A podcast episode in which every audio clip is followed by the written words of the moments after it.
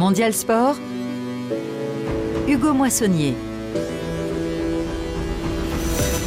Bonjour à toutes et bonjour à tous, ravi de vous retrouver pour un nouveau week-end dans Mondial Sport sur RFI, l'émission de tous les exploits aux quatre coins du globe. JO et Géopo sont dans un bateau. Ça ressemble au début d'une blague douteuse, mais c'est très sérieux. Les JO se veulent neutres au-dessus des guerres, des conflits entre nations les athlètes s'affrontent sur le terrain pour mieux faire la paix en dehors, ou quand l'apolitisme, le refus de faire de la politique, revient à faire de la politique. On ne relie pas les célèbres anneaux en faisant totalement fi des relations internationales. Jeux olympiques et géopolitiques sont donc dans le même bateau, et ce depuis la renaissance du plus grand événement sportif de la planète à la fin du 19e siècle.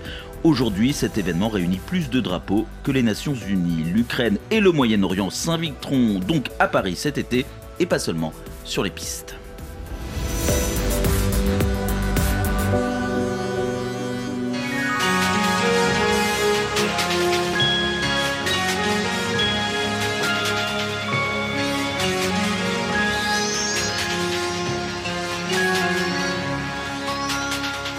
Pense que vous aurez reconnu ces quelques notes issues de la bande originale du film Les Chariots de Feu, un film oscarisé en 1980, sorti en 1980, et dont l'action se déroule lors des Jeux Olympiques de Paris.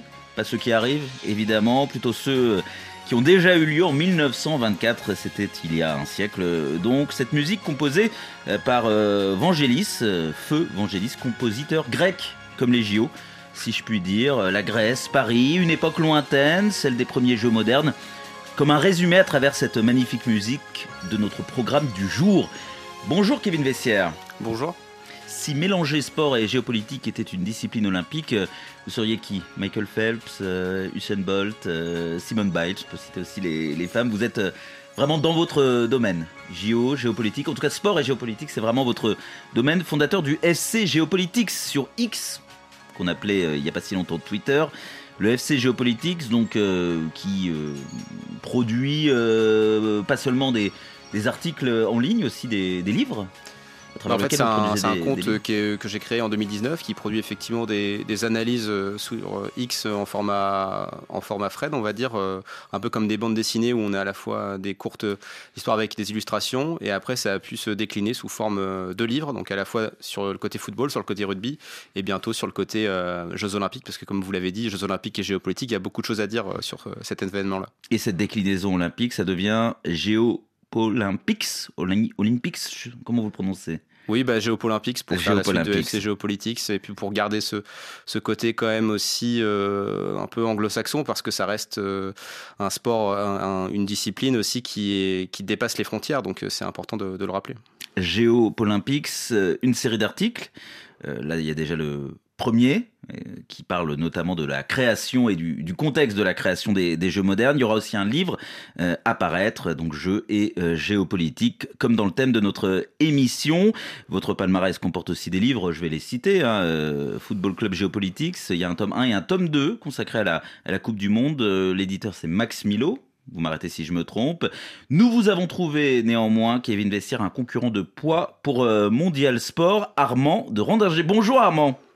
Bonjour. Ravi de vous retrouver. Vous étiez déjà venu il n'y a pas si longtemps dans, Mondial Sport, consultant spécialiste de l'Olympisme, auteur, le Paris Olympique de 2024, par exemple, chez Vigo. Citons également Pierre de Coubertin, Le mythe et la réalité, entretien avec Armand de Randager. Euh, C'est un numéro de la revue Politique Internationale, numéro 179, paru au printemps 2023. Euh, le Baron, quand on parle origine des JO et dimension, dimension géopolitique des JO, forcément, c'est un peu euh, l'éléphant dans la pièce Armand de, de ah bah c'est plus qu'un éléphant, hein. c'est carrément le troupeau, le troupeau complet, quoi, si je peux dire. Non, en clair, le, baron Pierre-Frédéric de Coubertin, lors de, dans, sa volonté de restaurer, de rénover, de retrouver les Jeux olympiques antiques, il avait dit haut et fort, parmi les principes qu'il fallait à tout prix admettre, un, l'universalisme, indispensable, et deuxièmement, apolitique. Alors quand on fait l'historique des Jeux olympiques, et je crois que l'autre interlocuteur qui est sur votre plateau aujourd'hui est beaucoup plus calé que moi, mais si on fait tout l'historique depuis, euh, j'allais dire, euh, 2500 ans avant Jésus-Christ, et on va jusqu'à Coubertin, et on continue, on va jusqu'à Thomas Bach, qui est le président du CIO, Je vous dirais que euh, opposer politique, religion et Jeux olympiques, c'est absolument un non-sens. Ça a toujours été politisé et ça le sera toujours. À telle enseigne, je me permettre, ça peut être euh, éclairer le débat, mais dans l'étude que j'avais faite sur Coubertin et toutes les origines des Jeux olympiques euh, depuis le temps où euh, les poètes, historiens grecs faisaient l'apologie des Jeux olympiques, c'est-à-dire près de 2700 ans avant Jésus-Christ, repris ensuite lorsqu'ils ont été lancés officiellement autour de, de 760 avant Jésus-Christ, jusqu'à leur abandon en 380 après Jésus-Christ. Après, il y a eu 15 siècles de rien du tout avant que Coubertin revienne. Je, je me suis aperçu qu'il y avait sept sujets qui étaient d'actualité à l'époque et qui sont toujours d'actualité aujourd'hui. Alors, ils sont plus ou moins traités, mais qui montrent bien que l'aspect politique prédomine sur tout le reste. Alors, je me permets, de, Hugo, de les, de les lister. Allez, rapidement. Allons-y. Alors, rapidement, un, il y a la, la crédibilité de la trêve olympique, déclarée sacrée en 350 avant Jésus-Christ. Il y a le maintien définitif d'un lieu unique, c'est-à-dire Olympie de l'organisation des JO. On a vu que le Barnum des JO couvrait maintenant l'ensemble des territoires et si possible tous les territoires, et pas uniquement les régimes autoritaires. Troisièmement, l'universalisme et l'ouverture des Jeux à des barbares autres que les Grecs ou leurs meilleurs ennemis. Et là, on voit très très bien tous les problèmes des boycotts euh, que l'on peut imaginer. Quatrièmement, c'est l'évolution croissante du nombre d'épreuves olympiques. Le gigantisme, on l'a. Cinquièmement, la participation des femmes, des femmes à la fête olympique était totalement interdite jusqu'à une date, je dirais, relativement récente. C'est en 24, paradoxalement, c'est Coubertin qui a fait en sorte que les femmes y participent, mais sur la pointe des pieds. Sixièmement, l'amateurisme et la rétribution des athlètes se préparant en courant aux épreuves olympiques. Donc le conflit amateurisme et professionnalisme, on mhm. le vit encore aujourd'hui. Et septièmement, bien sûr, tout ce qui accompagne les événements de cette nature, c'est les violences et la triche générée lors des épreuves. Donc on est sur des sujets, il y en a sept, il y en a certainement beaucoup plus, je les ai identifiés et je me suis intéressé à les analyser, de voir leur évolution depuis cette période avant Jésus-Christ jusqu'à Thomas Barr aujourd'hui, et je vois qu'ils sont toujours présents. Voilà, il y a quelque chose d'universel et d'intemporel quelque part. Dans les, Jeux Olympiques, c'était une longue intervention, mais très intéressante, qui pose les fondations. Je pensais qu'on reviendrait au 19e siècle, et finalement, on est revenu jusqu'à l'Antiquité grâce à vous, Armand de, de Merci euh, beaucoup. Nous parlerons aussi euh, de quelque chose de beaucoup plus contemporain, du contexte dans lequel se tiendront les JO de Paris en 2024. Il sera notamment question de la guerre en Ukraine. C'est une vidéo de 25 secondes. Un sportif lance un javelot. À la faveur d'une coupe, le javelot devient un missile. Il explose sur un bâtiment. Extrait du dessous des images de nos confrères d'Arte, euh, télévision franco-allemande publique, analyse d'une vidéo de propagande ukrainienne pour protester contre la présence de l'athlète russe et biélorusse à Paris malgré la suspension de la Russie et de la Biélorussie.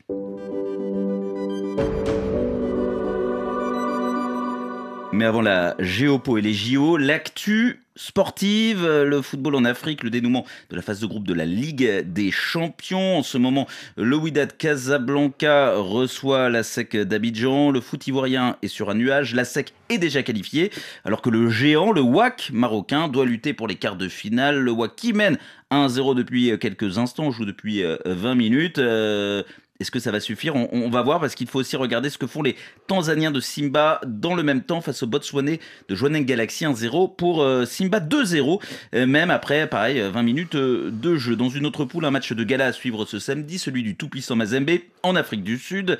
Comme la SEC, le club congolais a réussi un retour superbe au plus haut niveau continental et comme la SEC, le club congolais a refermé sa phase de poule par un déplacement chez un adversaire prestigieux. Le tout-puissant Mazembe en Afrique du Sud pour affronter les Mamelody Sundowns sous les yeux de Rome Romain Chanson. Bonjour Romain. Bonjour. Malheureusement, pour ses supporters, le tout-puissant Mazembe s'est incliné face aux Brazilians d'Afrique du Sud.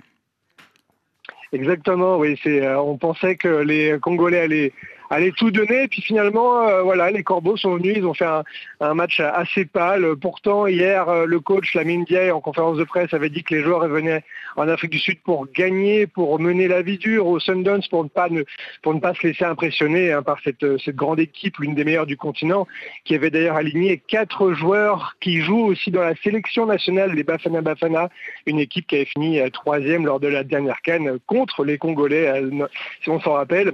Mais force est de constater que les Corbeaux ont manqué d'agressivité, a dit le coach. Les Corbeaux ont mal joué, a tout simplement dit le, président du club, Moïse Katumbi, qui était présent dans les tribunes ici en Afrique du Sud.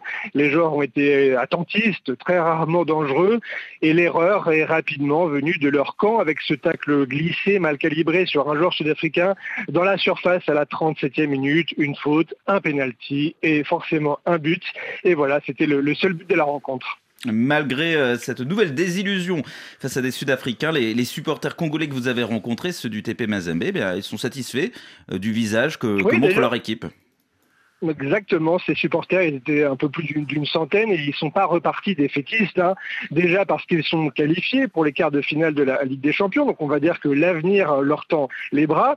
Et puis ils ont une grande confiance en Lamine et le coach euh, revenu en, 2000, en avril 2023, euh, signant son grand retour euh, parmi l'équipe des, Corbeaux, parce que Lamine Diaye, on s'en souvient, il avait gagné la Ligue des Champions africaine avec le TP Mazembe en, 2010, et, son aura eh est toujours intacte. Les supporters ils aiment le jeu proposé, la rigueur de cette équipe, euh, malgré cette défaite 1-0 contre les Sundowns, qui n'entament pas leur soutien, euh, d'autant qu'à l'aller à, Lubumbashi, eh bien, c'est les Congolais qui avaient gagné 1-0 contre l'équipe des Mamelody Sundowns. Donc euh, finalement, c'est quand même une, belle phase de poule. Et, et Melamindia, il était un peu déçu parce qu'il sait, il l'a dit, il est âgé, il a 68 ans, et donc les, expériences en tant qu'entraîneur vont se raréfier pour lui. Et ce qu'il aimerait, c'est finir en beauté. Voilà, il veut il veut donner le meilleur de lui-même pour les années qui lui restent. Merci Robin Chanson, correspondant en Afrique du Sud de RFI. L'actualité sportive, c'est aussi les championnats du monde d'athlétisme en salle, euh, pas du tout en Afrique du Sud, euh, plus au nord si je puis dire, à Glasgow en Écosse. Frédéric Suto y est pour RFI. Bonjour Frédéric. Bonjour Hugo, bonjour tout le monde. Trois jours de compétition, ça se termine euh, demain. On est à peu près à mi-parcours. Est-ce que c'est une répétition générale avant les Jeux Olympiques à laquelle vous assistez? Frédéric Suto eh oui, oui et non, j'ai envie de dire. Euh, pas pour tout le monde, dans la mesure où certains athlètes ont fait sciemment l'impasse sur ces mondiaux indoor. Euh, plus généralement, sur la saison en, salle, c'est le cas notamment des sprinteuses jamaïcaines. Euh, il faut dire la, salle c'est particulier. Hein. La piste, le tour de piste ne fait que 200 mètres contre 400 euh, mètres en plein air. Il y a un côté euh, tourniquet. Euh, certaines épreuves que l'on retrouve l'été ne sont pas là.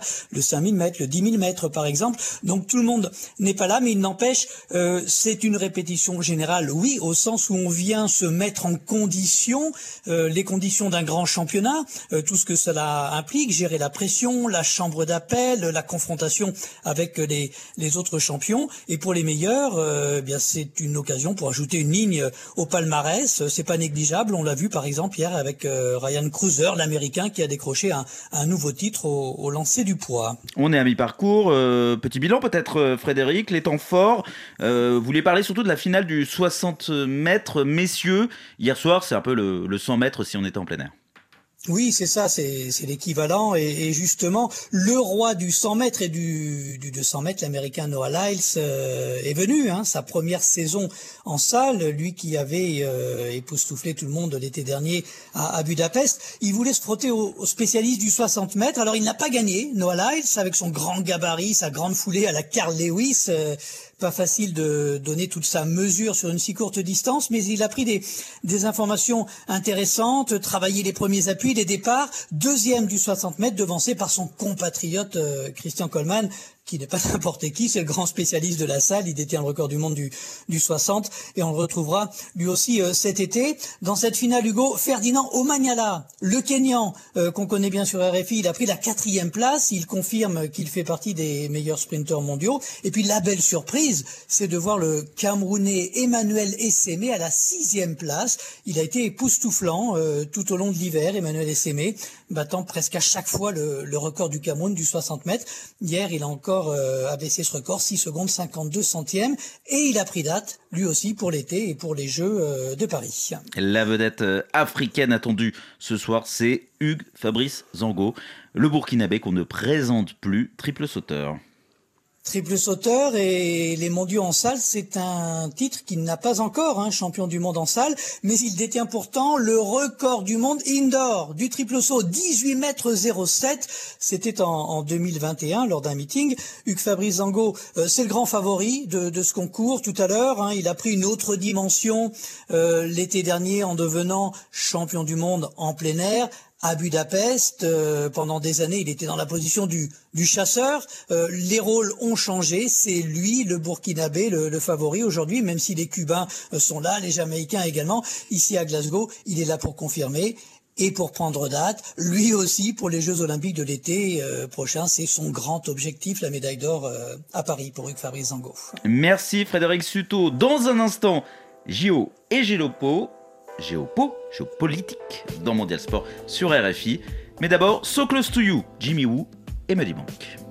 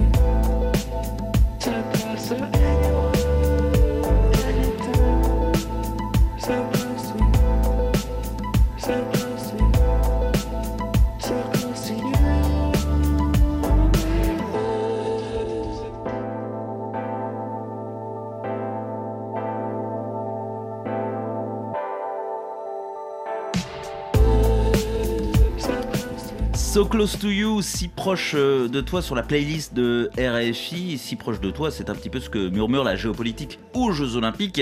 Nous en parlons avec deux spécialistes euh, du sujet, ou de ces sujets, Armand de Randinger et Kevin Vessière. Mais si en préparant cette émission, je suis tombé par hasard sur un téléfilm américain complètement oublié, datant des années 80. Le titre, euh, je vais vous le donner en français, Les premiers Jeux Olympiques, Athènes 1986. J'ai pas tellement besoin d'expliciter. On suit la préparation et la tenue des premiers JO modernes travers des histoires croisées, celles de certains athlètes et celles de certains organisateurs. Euh, quelques acteurs euh, connus, Angela Lansbury, euh, qui a brillé dans la série Arabesque, que vous regardiez beaucoup, Kevin Vessière et David Caruso, ça c'est pour les fans des experts à Miami. Il y a aussi Louis Jourdan, c'est un comédien français. Il interprète le baron Pierre de Coubertin. The Germans mistrust the French because we're organizing the games. The English mistrust the Germans on principle. The Greeks feel they have a priority. And then there's our biggest problem. Money. There's never enough money. Pierre de Coubertin, dans un, anglais excellent, euh, le baron, qui veut faire renaître les Jeux Olympiques. Il a du mal à convaincre euh, du bien fondé de sa nouvelle idée. Il a besoin de l'argent, du soutien et de la présence des Américains.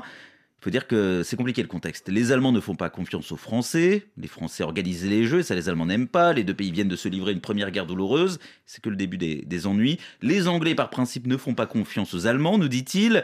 Et les Grecs se sentent prioritaires. C'est leur antiquité qui a inventé les Jeux après tout. Les relations internationales interfèrent déjà avec l'organisation des Jeux. Pierre de Coubertin finit par convaincre les Américains et dans la prestigieuse université de Princeton aux États-Unis, il rencontre un futur athlète, Robert Garrett.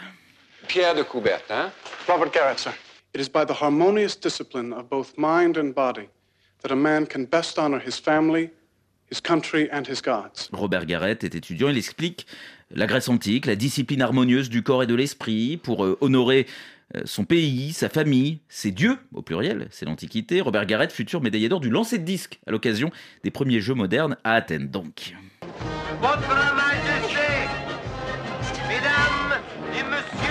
Les premiers jeux modernes débutent donc, cérémonie d'ouverture, première épreuves à Athènes. Neuf disciplines représentées pour 14 délégations. 11 européennes, cyclisme, escrime, haltérophilie, lutte, natation, tennis, tir, gymnastique et bien sûr athlétisme. L'athlétisme, euh, c'est notamment le lancer disque, remporté par un Américain, je vous en ai parlé, Robert Garrett. Ça plaît pas au public athénien. Heureusement, Spiridon Louis, désolé pour la prononciation, militaire grec devenu euh, athlète, remporte le premier marathon olympique moderne.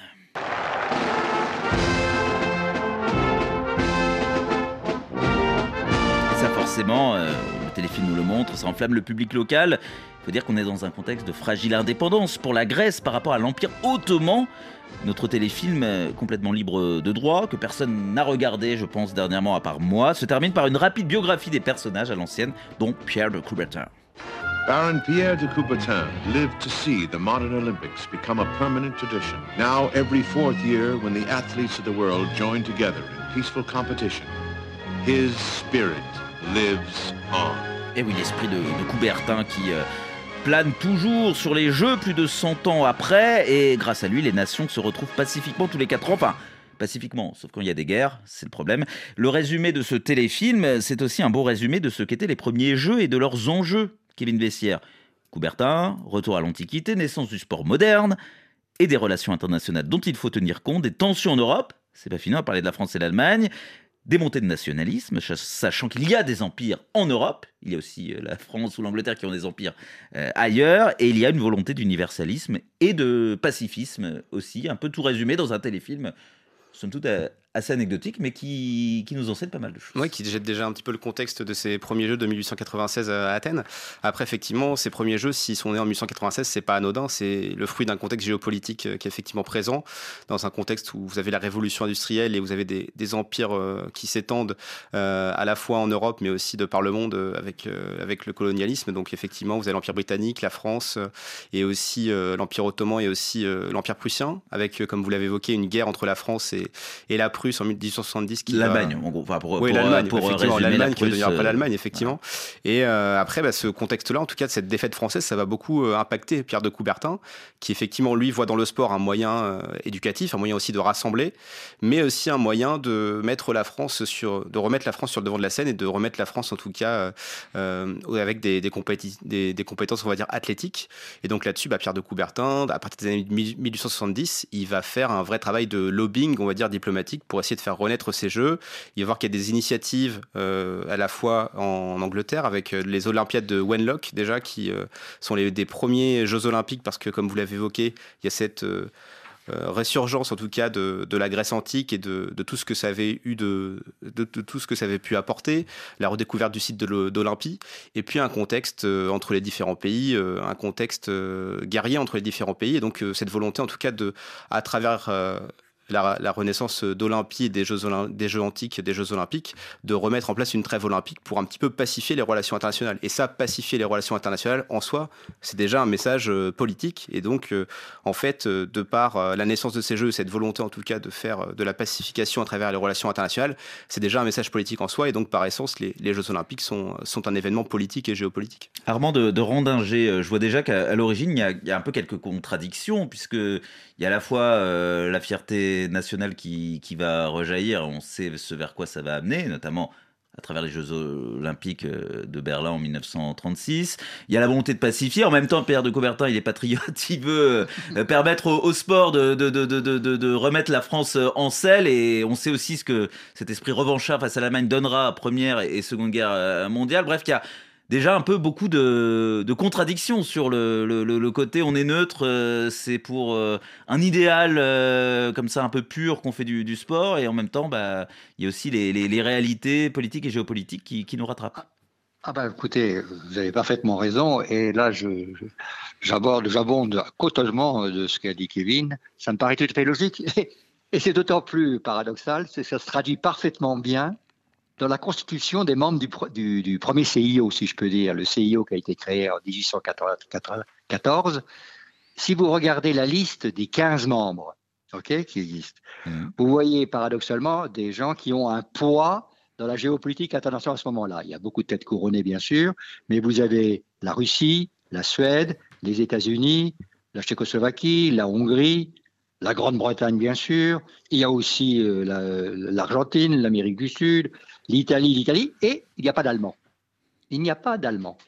En, 1896, le baron Pierre de Coubertin ne souhaitait pas que soit coopté un membre du CIO allemand. Parce qu'il ne digère pas la, défaite de, 1900, de 1870 de la France ah bah En plus de ça, c'est moi l'Alsacien qui vous parle. En plus, je peux vous dire que lui-même ayant épousé une Alsacienne protestante, alors bien sûr, on l'a accusé de battre en guerre et tout ce qu'on veut vis-à-vis de la Prusse, mais euh, j'avoue que cette défaite a, provoqué chez Coubertin cette volonté de guerre mieux, j'allais dire, les citoyens français au travers le sport, et non pas au travers uniquement que l'exercice physique c'est clair. Donc, ce qu'a fait euh, le baron de Coubertin, parce que n'oublions pas qu'en 1892, deux ans avant, il avait déjà présenté son projet. Il s'était fait retoquer complètement parce qu'il avait le projet, posé le projet uniquement au niveau national pour défendre l'idéal national. Il a tout de suite compris, et notamment au travers d'un grec et non des moindres, qui a été le premier président du CIO, qui était Démétrius Vikelas, qui lui a dit, écoutez, je vais, t'aider à faire en sorte qu'on internationalise tout de suite et tu vas réussir. Donc deux ans après, il a réussi de lancer son projet Jeux olympiques et CIO. Pour cela, il a attribué effectivement les premiers Jeux olympiques à la Grèce. En 1900, Paris les a utilisés. Bon, ça a été quand même une sacrée grande foire, hein, ces deux grands Jeux olympiques. Il euh, faut le voir comment c'était organisé, parce qu'il y avait très peu de temps pour les organiser. En 1904, immédiatement, les États-Unis, Saint-Louis, avec tous les problèmes que ça a posé au niveau d'un de, certain nombre de manifestations extérieures au jeu, comme euh, l'opération anthropologique. 1908, Londres, ok, ça marche.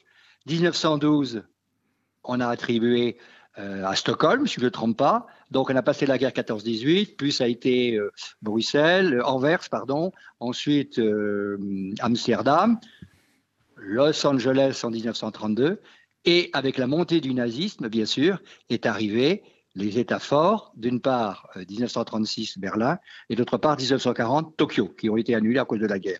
Donc vous voyez, à partir de là, on veut être patriote complètement, mais il était indispensable d'être international. Et au travers de l'attribution des Jeux, ce n'a été uniquement que, j'allais dire, à une bagarre politique pour les attribuer aux États qui pouvaient le mieux représenter l'olympisme et qui ne mettaient pas du tout la France marginalement. Kevin Vessière, euh, donc, euh, comme on disait, donc une, une certaine contradiction. On veut apporter la paix et, créer une ça crée une sorte de mouvement euh, mondial, international. on est largement avant ce qu'on connaît aujourd'hui avec l'ONU ou toutes ces, ces, instances comme ça qui visent à la collaboration internationale. Et dans le même temps, on voit déjà que c'est un outil politique qui sert les intérêts pas toujours très louables de telle ou telle nation. Bah ça, c'est-à-dire que l'olympisme, en fait, euh, en tout cas, repose à travers sa charte olympique sur un certain apolitisme, mais on va dire que c'est c'est impossible parce que finalement, il y a, deux messages. Il y a effectivement euh, un message derrière l'olympisme euh, d'apaiser les relations internationales, mais c'est quand même les, pays qui sont représentés, et ça, ça va être d'autant plus présent à partir de 1908, comme ça a été rappelé, les JO de Londres, avec euh, la mise en place du défilé des nations. Donc là, vous allez voir tous les symboles nationaux qui vont être présents, et parfois, ça va être euh, la volonté de mettre en avant des, revendications politiques à travers euh, cette cérémonie, notamment bah, dès 1912, dans un contexte juste avant la Première Guerre mondiale. Vous avez notamment la Finlande qui est déjà sous l'Empire russe, mais qui défile sous son propre drapeau. Et ça, après, ça va se, répéter par la suite. Et en fait, même bah, aujourd'hui, on peut en témoigner, c'est qu'il y a plus, en tout cas, de comités nationaux olympiques de CNO reconnus par le CIO, qui est 206, que de, de pays membres de l'ONU de, 192. Donc euh, finalement, eh bien, euh, ça, a quand même son poids d'être dans cette grande famille de l'olympisme, mais après d'être visible par 3,5 milliards de téléspectateurs euh, lors de l'un des plus grands événements sportifs et médiatiques mondiaux. Est-ce que euh, le fait de s'installer en Suisse, euh, qui devient euh, assez vite l'épicentre de l'olympisme et, des instances sportives internationales, ça vient d'une volonté de, de, rester neutre, de cette fameuse neutralité olympique dont on est en train de dire qu'elle est effectivement discutable?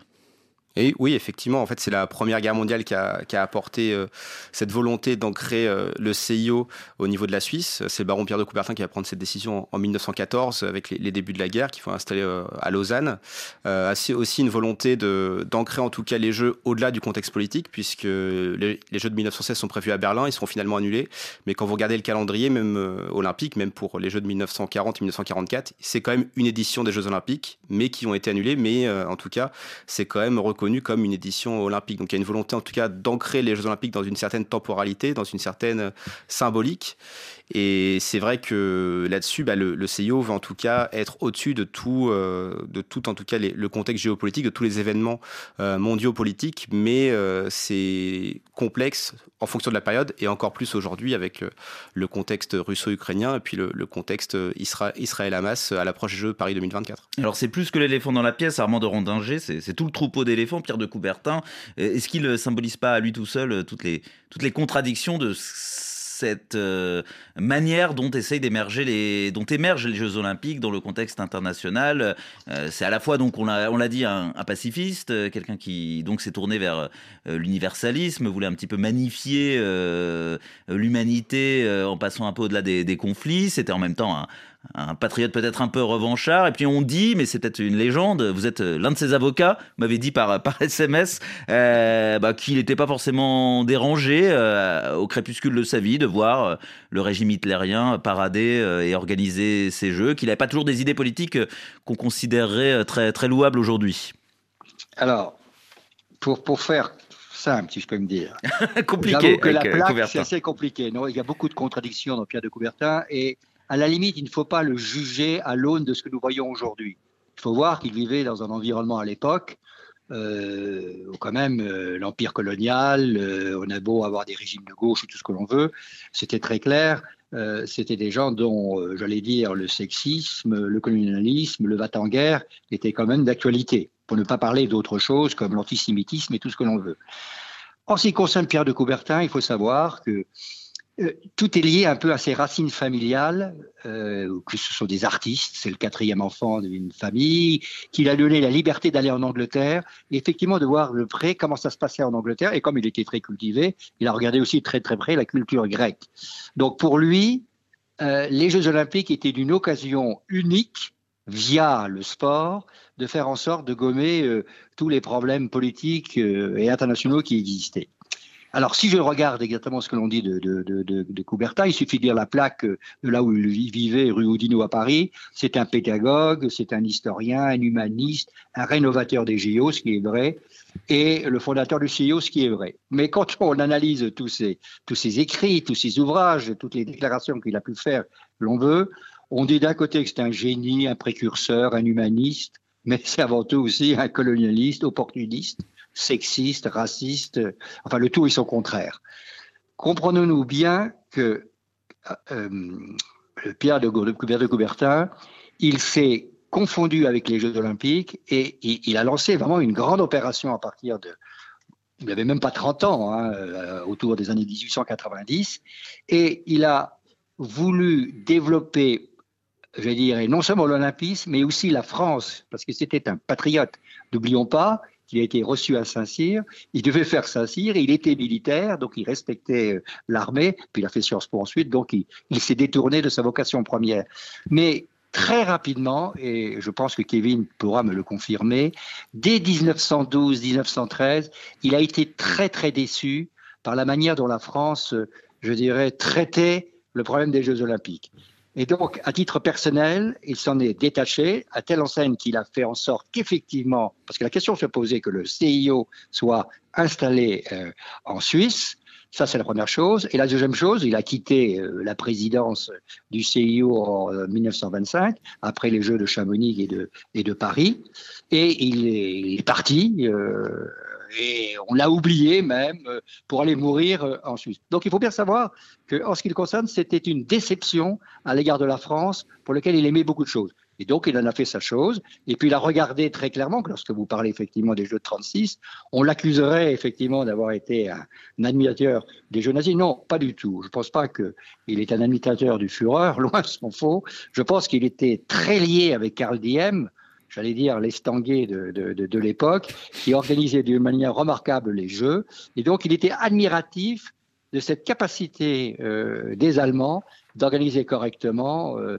un événement de cette nature, quitte à fermer les yeux euh, sur toutes les exactions qu'il connaissait. Alors, bah, Kevin, Kevin, vous, vous l'avez interpellé, donc Kevin Vestiaire, vous êtes D'accord, vous voulez compléter un petit peu euh, par rapport à la figure oui, de, Oui, non, mais c'est intéressant euh, par rapport à, 1936 et puis aussi comment est-ce qu'on analyse euh, ces jeux de, Berlin. Mais en fait, ce qu'il faut aussi comprendre, c'est que déjà les, premiers jeux 1896 à Athènes, en tout cas, le, le, CIO, il voulait faire en sorte que cet événement s'ancre en tout cas dans la durée soit impressionnant. Et donc, on va voir parmi toutes les éditions, après, ça va être très lié en fait à ce que va mettre en place en fait le, pays hôte, ou même la ville hôte, le pays organisateur. Et ça, la, la première le premier pays qui le fait, bah, c'est la, Suède à travers les, Jeux de, Stockholm, où pour la première fois, il ne lie pas les Jeux Olympiques avec un autre grand événement comme euh, les expositions universelles qui étaient très présentes à l'époque. Et donc, ça va être les premiers Jeux qui vont en tout cas avoir une résonance, on va dire, euh, déjà internationale. Et donc, par la suite, ça va être quand même pour le choix de la ville haute, très lié aussi à la capacité euh, de l'État à avoir le dossier le plus solide, notamment financièrement, pour en tout cas révolutionner tout cela.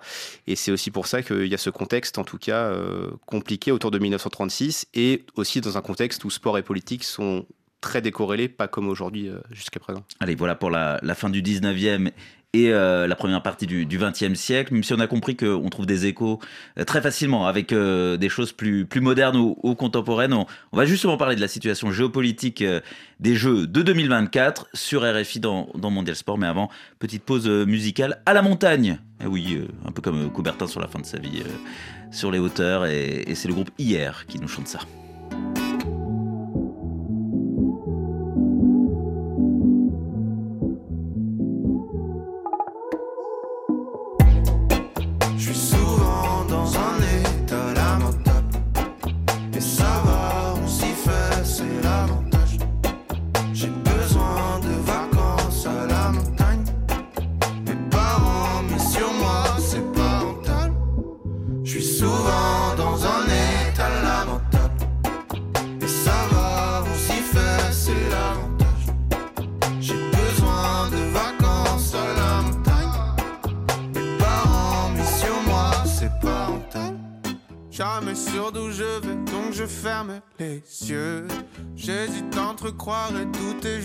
Les deux.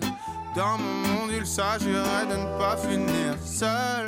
Je fais tout à l'envers avant la charrue. Je mets les peu. Tellement de questions résonnent dans ma tête. Maintenant, je gère la pression comme sur plateau télé. Dernier informé de ce qui passe à l'antenne. Ce soir, j'éteins mon télé, je reste à la maison. Je me laisse aller. Je fais tout feeling. Ah. Ça fait des années. Pas près d'être fini. Yeah, yeah, yeah. Je suis souvent dans un état lamentable ça va, on s'y fait, c'est l'avantage. J'ai besoin de vacances à la montagne. Mes parents mis sur moi, c'est pas rentable. Je suis souvent dans un état lamentable.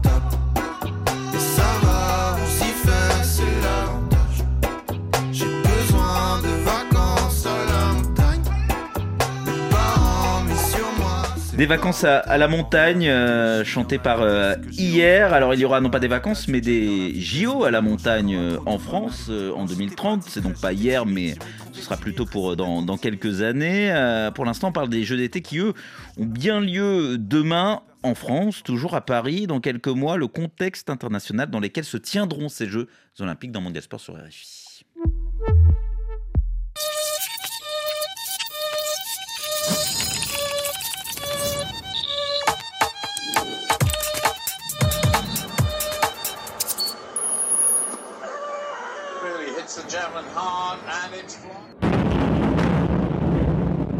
Un javelot russe transformé en arme de guerre. Le ministère de la Défense ukrainien a publié cette vidéo de propagande sur Twitter en février 2023.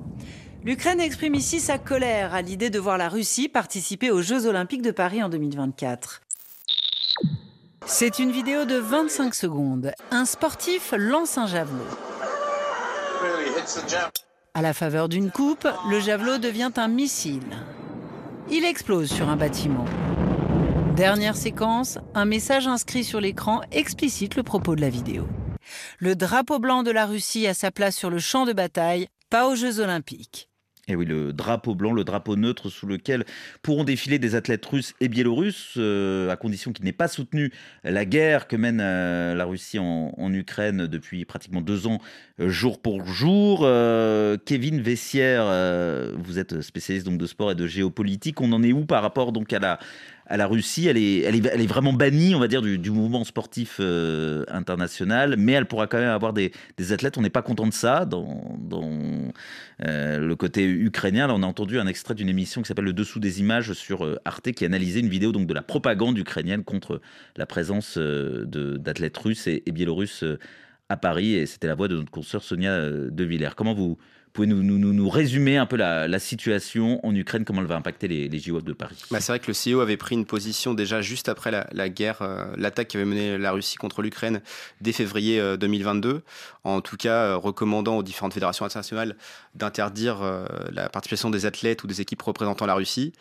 Euh, mais c'est vrai que depuis, en tout cas, que la guerre, en tout cas, s'est continuée à se dérouler, le CEO a commencé à faire évoluer sa position euh, parce que il était notamment, cette position était contestée par euh, les comités nationaux à la fois africains et asiatiques pour dire que, enfin, le CEO c'était finalement une instance qui devait être neutre politiquement. Donc, si cette décision pesait sur les Russes, ça pouvait aussi se peser sur d'autres ou ça n'avait pas forcément à peser sur les athlètes.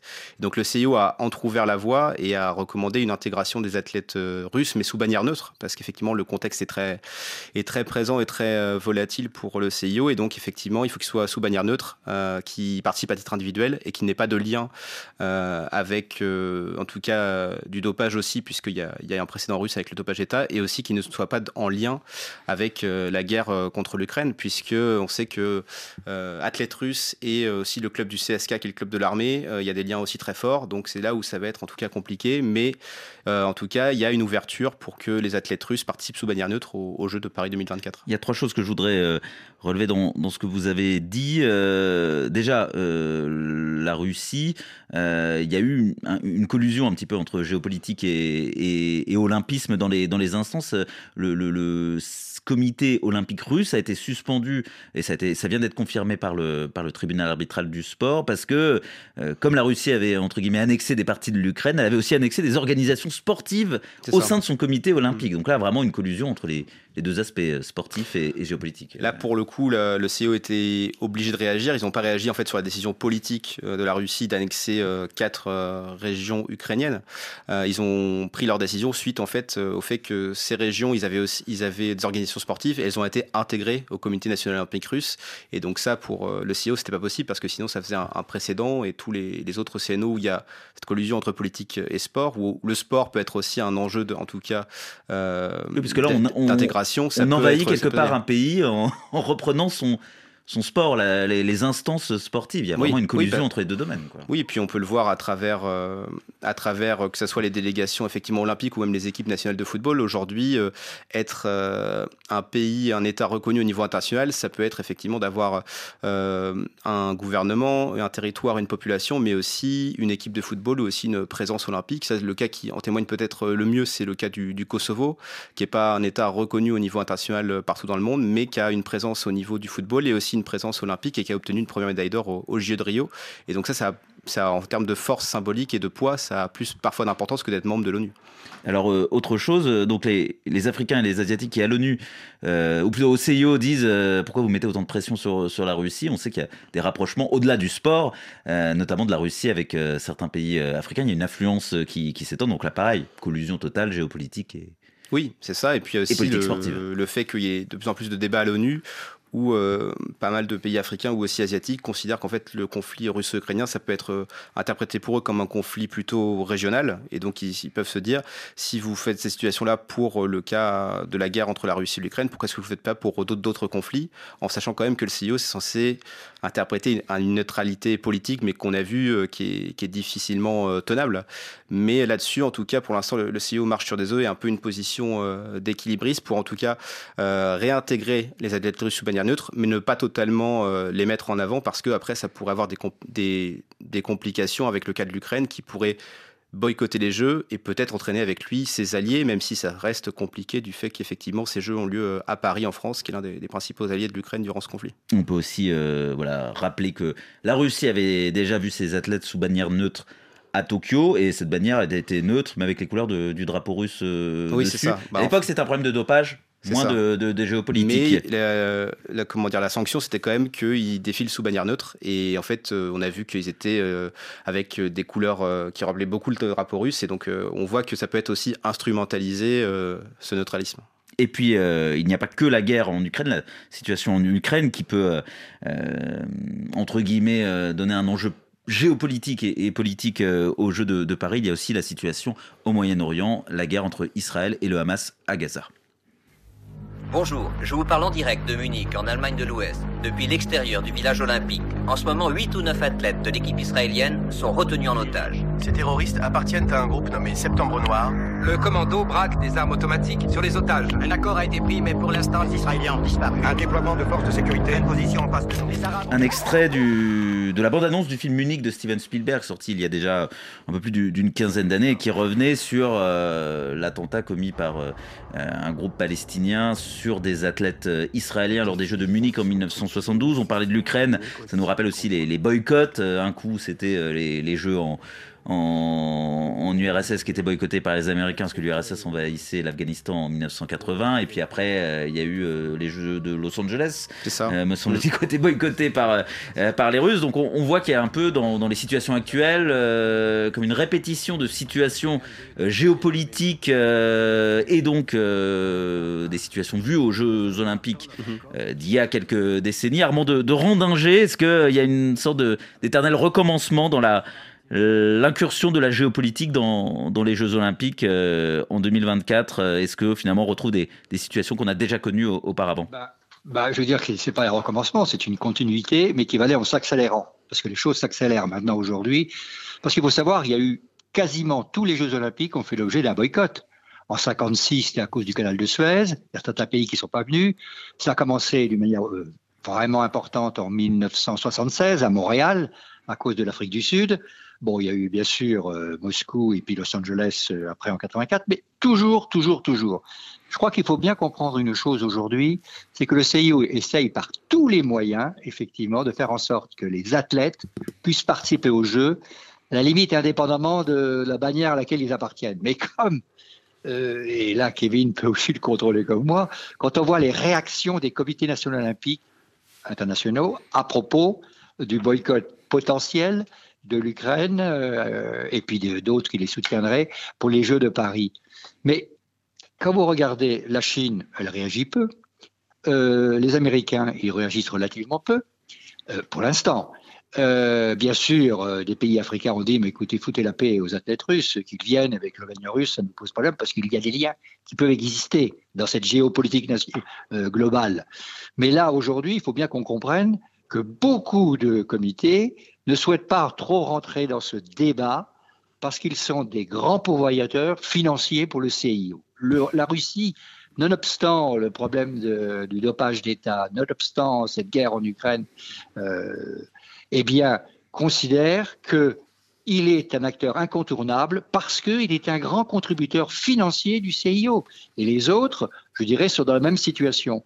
Donc pour moi, aujourd'hui, il y a un débat au sein du CIO, et il n'est pas, il est pas, il est pas neutre, il va peut-être aboutir à un moment ou à un autre. Cessons de parler de géopolitique entre les CNO, entre les États et la politique. Demandons réellement aux athlètes ce qu'ils veulent. Alors ça, le jour où on fera ça, ça sera une véritable démocratie, si je peux dire, dans le monde du sport. Et on reviendrait vraiment à quelque part une nouvelle fois au fondement euh, grec antique euh, des, Jeux Olympiques. Bah, écoutez, c'est sur cette ouverture-là qu'on va se quitter, euh, Armand de Rondager. Merci beaucoup d'avoir été avec nous euh, à distance, mais, mais très proche par vos, par vos idées et votre discours. Kevin Vessière, merci également d'avoir été là. Merci à, Quentin Moulin d'avoir réalisé ce, ce numéro de, de, Mondial Sport. On se retrouve demain à, à 16h10, temps universel sur RFI. En attendant une excellente soirée à l'écoute de la radio du monde.